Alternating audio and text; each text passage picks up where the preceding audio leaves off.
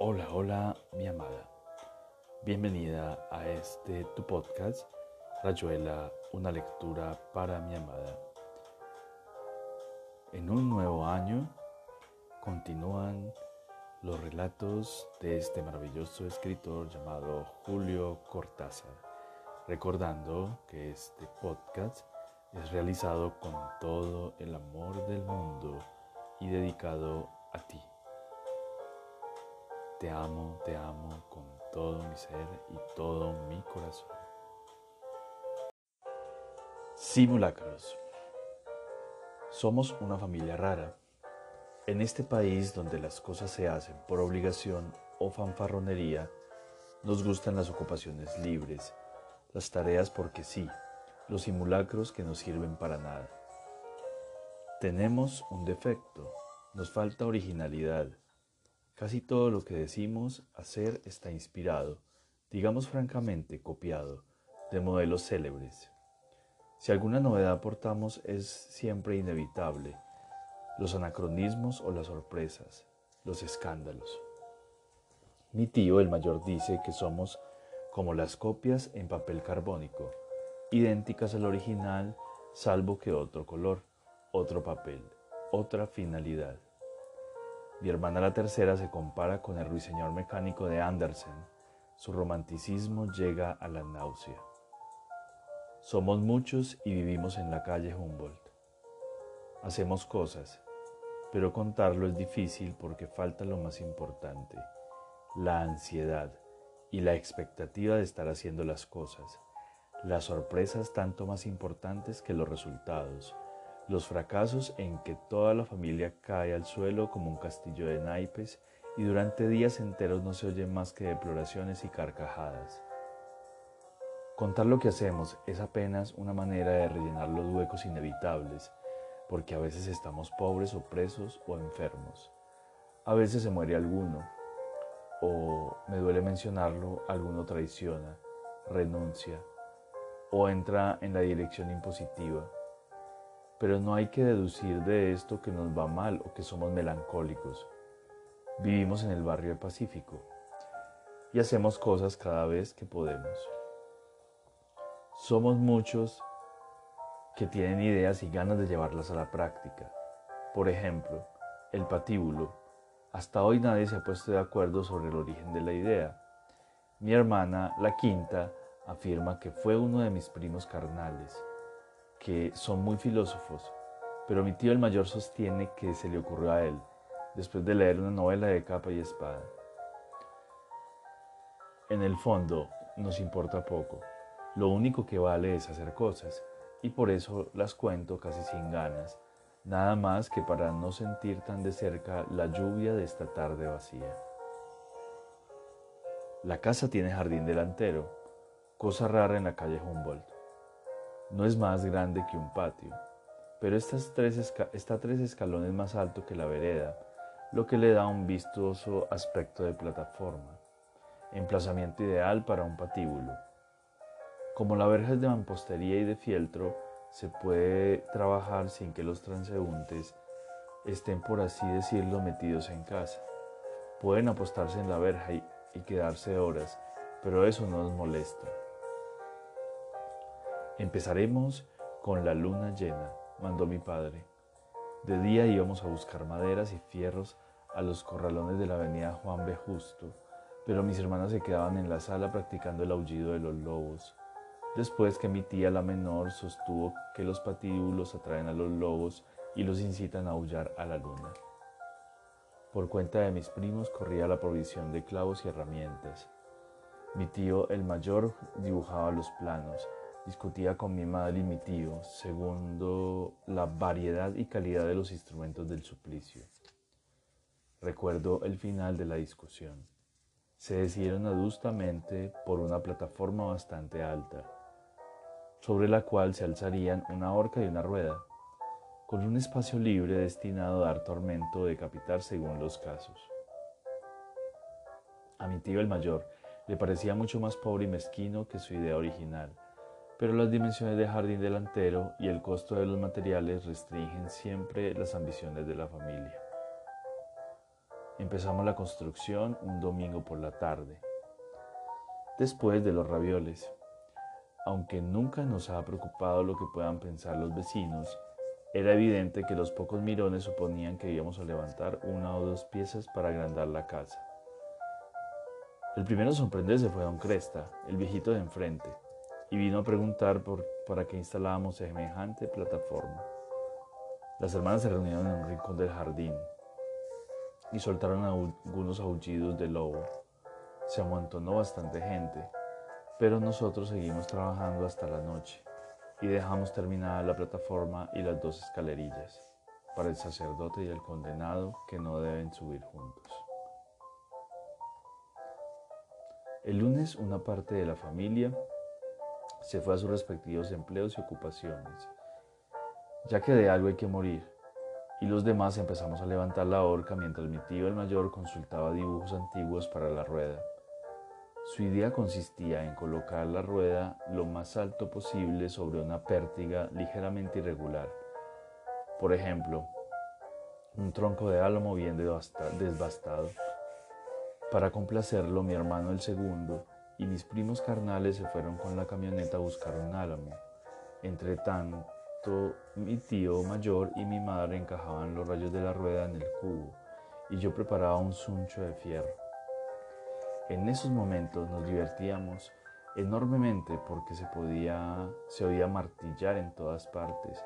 Mis hermanos aullaban en la sala. Los vecinos se amontonaban en la verja cambiando impresiones.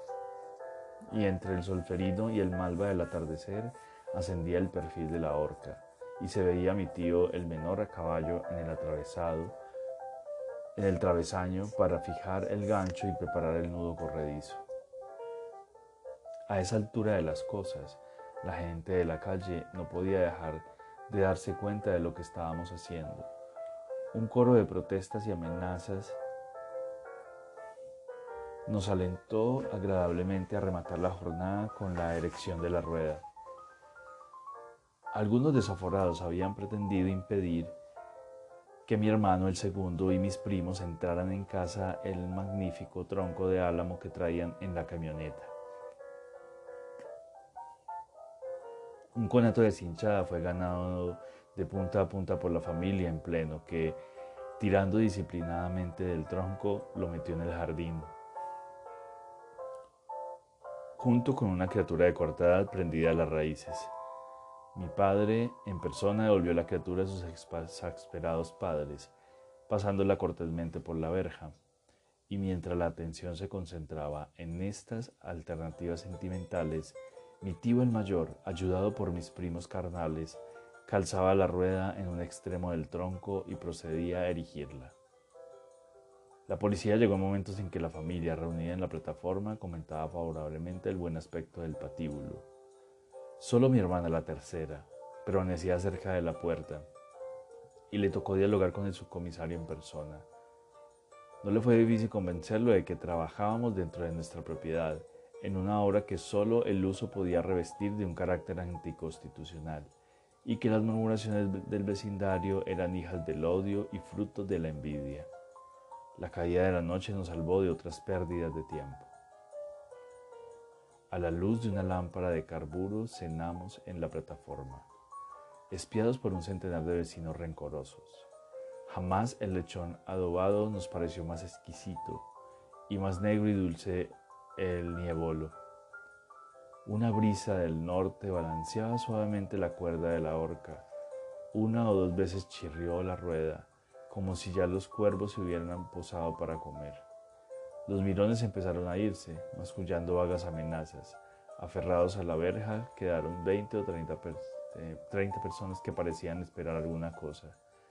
Después del café apagamos la lámpara para dar paso a la luna que subía por los balaustres de la terraza.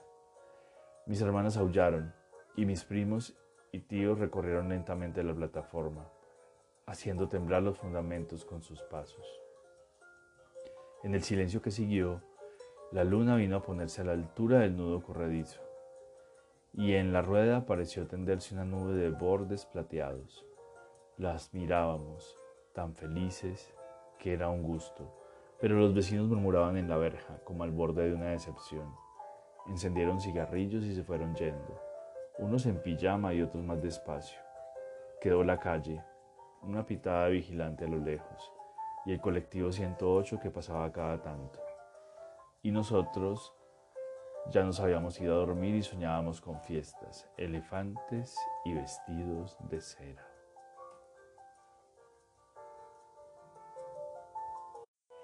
Etiqueta y prelaciones.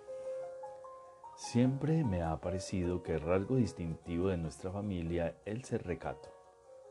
Llevamos el pudor a extremos increíbles, tanto en nuestra manera de vestirnos y de comer como en la forma de expresarnos y de subir a los tranvías. Los sobrenombres, por ejemplo, que se adjudican tan desaprensivamente en el barrio de Pacífico, son para nosotros motivo de cuidado, de reflexión y hasta de inquietud. Nos parece que no se puede atribuir un apodo cualquiera a alguien que deberá absolverlo y sufrirlo como un atributo durante toda su vida.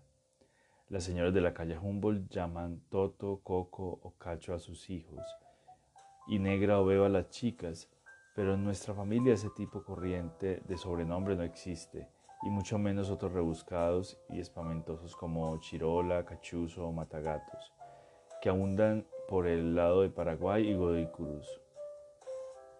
Como ejemplo del cuidado que tenemos en estas cosas, basta citar el caso de mi tía la segunda, visiblemente dotada de un trasero de imponentes dimensiones.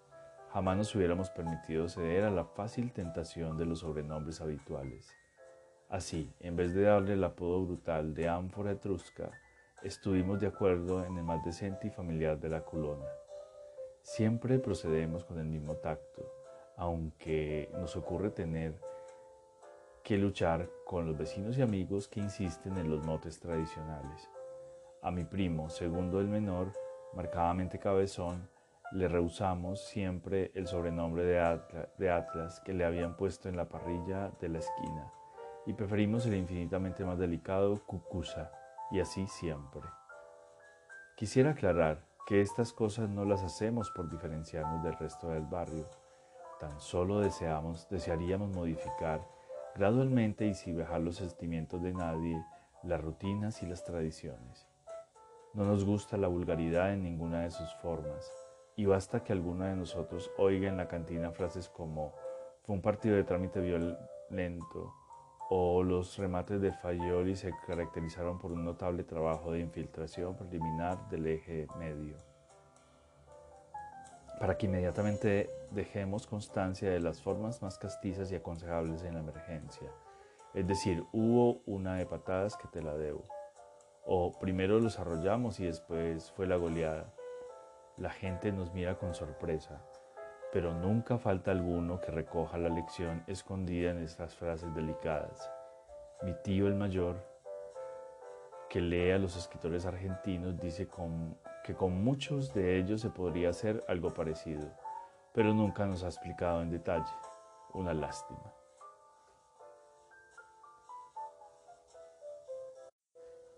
Correos y telecomunicaciones.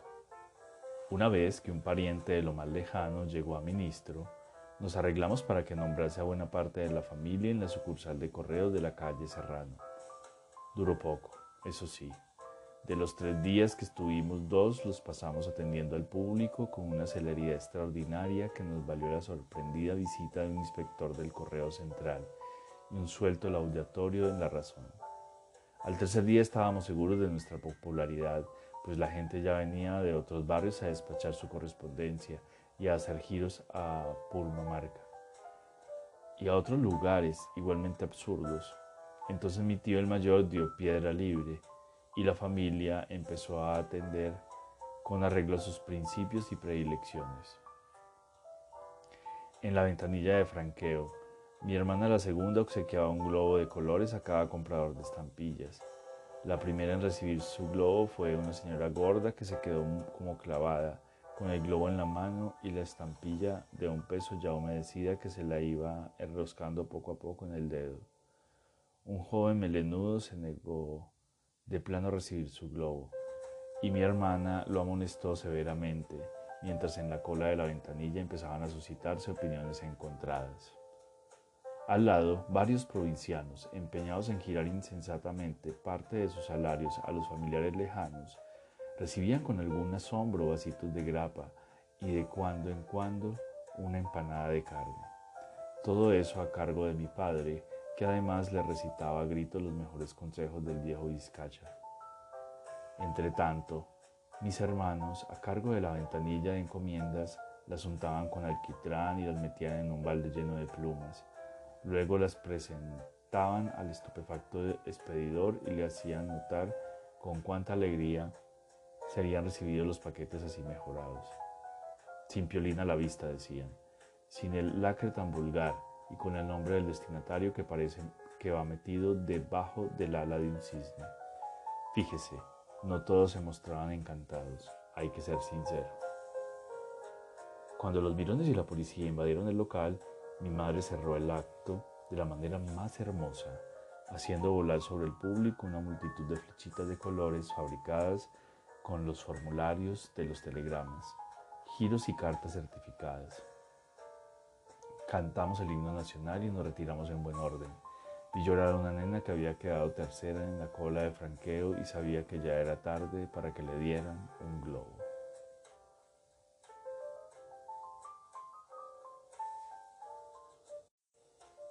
Pérdida y recuperación del pelo. Para luchar contra el pragmatismo y la horrible tendencia a la consecución de fines útiles, mi primo el mayor propugna el procedimiento de sacarse un buen pelo de la cabeza, hacerle un nudo en el medio y dejarlo caer suavemente por el agujero, el agujero del lavabo. Si este pelo se engancha en la rejilla que suele cundir en dichos agujeros, Bastará abrir un poco la canilla para que se pierda de vista. Sin gastar un instante, hay que iniciar la tarea de recuperación del pelo. La primera operación se reduce a desmontar el sifón del lavabo para ver si el pelo se ha enganchado en alguna de las rugosidades del caño. Si no se lo encuentra, hay que poner en descubierto el tramo de caño que va del sifón a la cañería de desagüe principal. Es seguro que en esta parte aparecerán muchos pelos y habrá que contar con la ayuda del resto de la familia para examinarlos uno a uno en busca del nudo. Si no aparece, se plantará el interesante problema de romper la cañería hasta la planta baja, pero esto significa un esfuerzo mayor, pues durante 8 o 10 años habrá que trabajar en algún ministerio o casa de comercio para reunir el dinero que, que permita comprar los cuatro departamentos situados debajo del de mi primo el mayor. Todo ello con la desventaja extraordinaria de que mientras se trabaja durante esos 8 o 10 años no se podrá evitar la penosa sensación de que el pelo ya no está en la cañería y que solo por una remota casualidad permanece enganchado en alguna saliente derrumbada del caño. Llegará el día en que podamos romper los caños de todos los departamentos y durante meses viviremos rodeados de palanganas y otros recipientes llenos de pelos mojados, así como de asistentes o mendigos a los que pagaremos generosamente para que busquen, separen, clasifiquen y nos traigan los pelos posibles a fin de alcanzar la deseada certidumbre. Si el pelo no aparece, entraremos en una etapa mucho más vaga y complicada porque el tramo siguiente nos lleva a las cloacas mayores de la ciudad.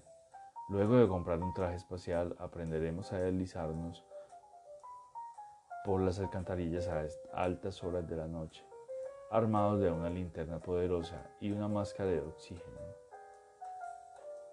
Y exploraremos las galerías menores y mayores, ayudados si es posible por individuos de Lampa con quienes con quienes habremos trabado relación y a los que tendremos que dar gran parte del dinero que de día ganamos en un ministerio o una casa de comercio. Con mucha frecuencia tendremos la impresión de haber llegado al término de la tarea, porque encontramos o nos traerán pelos semejantes al que buscamos. Pero como no se sabe de ningún caso en que un pelo tenga un nudo en, el medio sin intervención de mano humana, acabaremos casi siempre por comprobar que el nudo en cuestión es un simple engrosamiento del calibre del pelo, aunque tampoco sabremos de ningún caso parecido, o un depósito de algún silicato u óxido cualquiera producido por una larga permanencia contra una superficie húmeda. Es probable que avancemos así por diversos tramos de cafeterías menores y mayores, hasta llegar a ese sitio donde ya nadie se decidiría a penetrar, el caño maestro enfilado en dirección al río, la reunión torrentosa de los detritus en la que ningún dinero, ninguna barca, ningún soborno nos permitirá continuar la búsqueda. Pero antes de eso, y quizá mucho antes, por ejemplo, a pocos centímetros de la boca del lavabo, a la altura del departamento del segundo piso o en la primera cañería subterránea, puede suceder que encontremos el pelo. Basta pensar en la alegría que eso nos produciría, en el asombrado cálculo de los esfuerzos ahorrados por pura buena suerte, para justificar, para escoger, para exigir prácticamente una tarea semejante, que todo nuestro consciente, que todo maestro consciente debería aconsejar a sus alumnos desde la más tierna infancia, en vez de sacarles el alma con la regla o tres compuesta, de tres compuesta o las tristezas de cancha rayada. Tía en dificultades. ¿Por qué tendremos una tía tan temerosa de caerse de espaldas? Hace años que la familia lucha para curarla de su obsesión, pero ha llegado la hora de confesar nuestro fracaso. Por más que hagamos, la tía tiene miedo de caerse de espaldas y su inocente manía nos afecta a todos, empezando por mi padre que fraternalmente la acompaña a cualquier parte y va mirando el piso para que tía pueda caminar sin preocupaciones, mientras mi madre se esmera en barrer el patio varias veces al día. Mis hermanas recogen la recogen las pelotas de tenis con que se divierten inocentemente en las terrazas. Y mis primos borran toda huella imputable a los perros, gatos, tortugas y gallinas que proliferan en casa. Pero no sirve de nada. Tía solo se resuelve a cruzar las habitaciones. Y después de un largo titubeo, interminables observaciones oculares y palabras destempladas a todo chico que ande por ahí en ese momento, Después se pone en marcha, apoyando primero un pie y moviéndolo como un boxeador en el cajón de resina. Después el otro trasladando el cuerpo en un desplazamiento que en nuestra infancia nos parecía majestuoso y tardando varios minutos para ir de una puerta a otra. Es algo horrible. Varias veces la familia ha procurado que mi tía explicara con alguna coherencia su temor a caerse de espaldas. Es en una ocasión fue recibida con un silencio que se hubiera podido cortar con guadaña.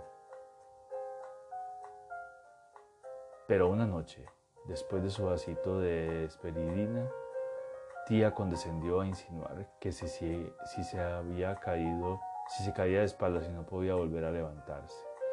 A la lamentable observación de que 32 miembros de la familia estaban dispuestos a acudir en Días después, mi hermano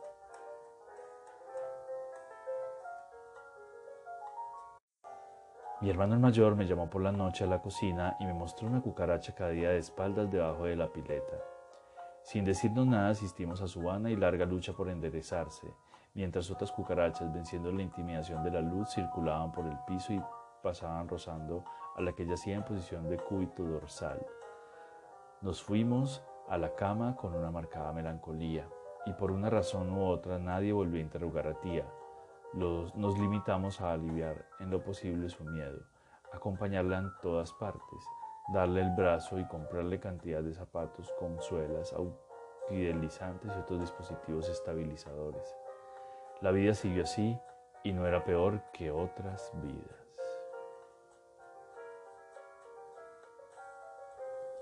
Tía explicada o no.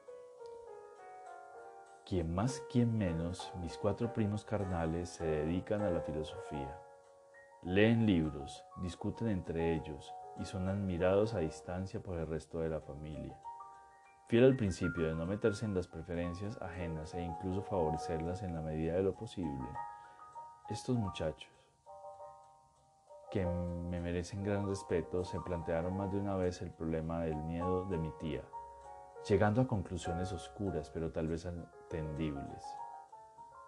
Como suele ocurrir en casos parecidos, mi tía era la menos enterada de, esos, de estos cabildeos, pero desde esa época la diferencia de la mamá se acrecentó todavía más. Durante años hemos acompañado a tía en sus eh, expediciones de la sala del eh, antepatio, de la sala al antepatio, del dormitorio al cuarto de baño, de la cocina a la alacena. Nunca nos pareció fuera de lugar que se acostara de lado y que durante la noche observara la movilidad más absoluta, los días pares del lado derecho y los impares del izquierdo. En las sillas del comedor y del patio, tía se instala muy erguida. No por nada aceptaría la comodidad de una mecedora de un sillón Morris. La noche del Sputnik, la familia se tiró al suelo en el patio para observar el satélite. Pero tía permaneció sentada y al día siguiente tuvo una tortícolis horrenda. Poco a poco nos fuimos convenciendo y hoy estamos resignados. Nos ayudan nuestros primos carnales que aluden a la cuestión con miradas de inteligencia y dicen cosas tales como, tiene razón, pero ¿por qué? No lo sabemos y ellos no quieren explicarnos. Para mí, por ejemplo, estar de espaldas me, me parece comodísimo. Todo el cuerpo se apoya en el colchón o en las baldosas del patio. Uno siente los talones, las pantorrillas, los muslos, las nalgas, el lomo, las paletas, los brazos y la nuca, que se reparten el peso del cuerpo lo difunden, por decirlo, decirlo así, en el suelo, lo acercan también y tan naturalmente a esa superficie que nos atrae vorazmente y parecería querer tragarnos. Es curioso que a mí estar de espaldas me resulte la posición más natural. A veces sospecho que mi tía le tiene horror para eso. Yo la encuentro perfecta y creo que en el fondo es la más cómoda. Sí, le he dicho bien, en el fondo. Sospecho que mi tía le tiene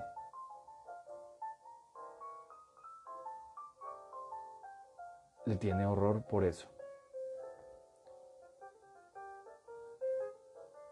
Yo la encuentro perfecta y creo que en el fondo es la, es la más cómoda, si he dicho bien, en el fondo y en el fondo. De espaldas hasta me da un poco de miedo, algo que no consigo explicar. Cómo me gustaría ser como ella y cómo no puedo. Y aquí termina Rayuela, una lectura para mi amada. Espero que esta lectura te haya gustado.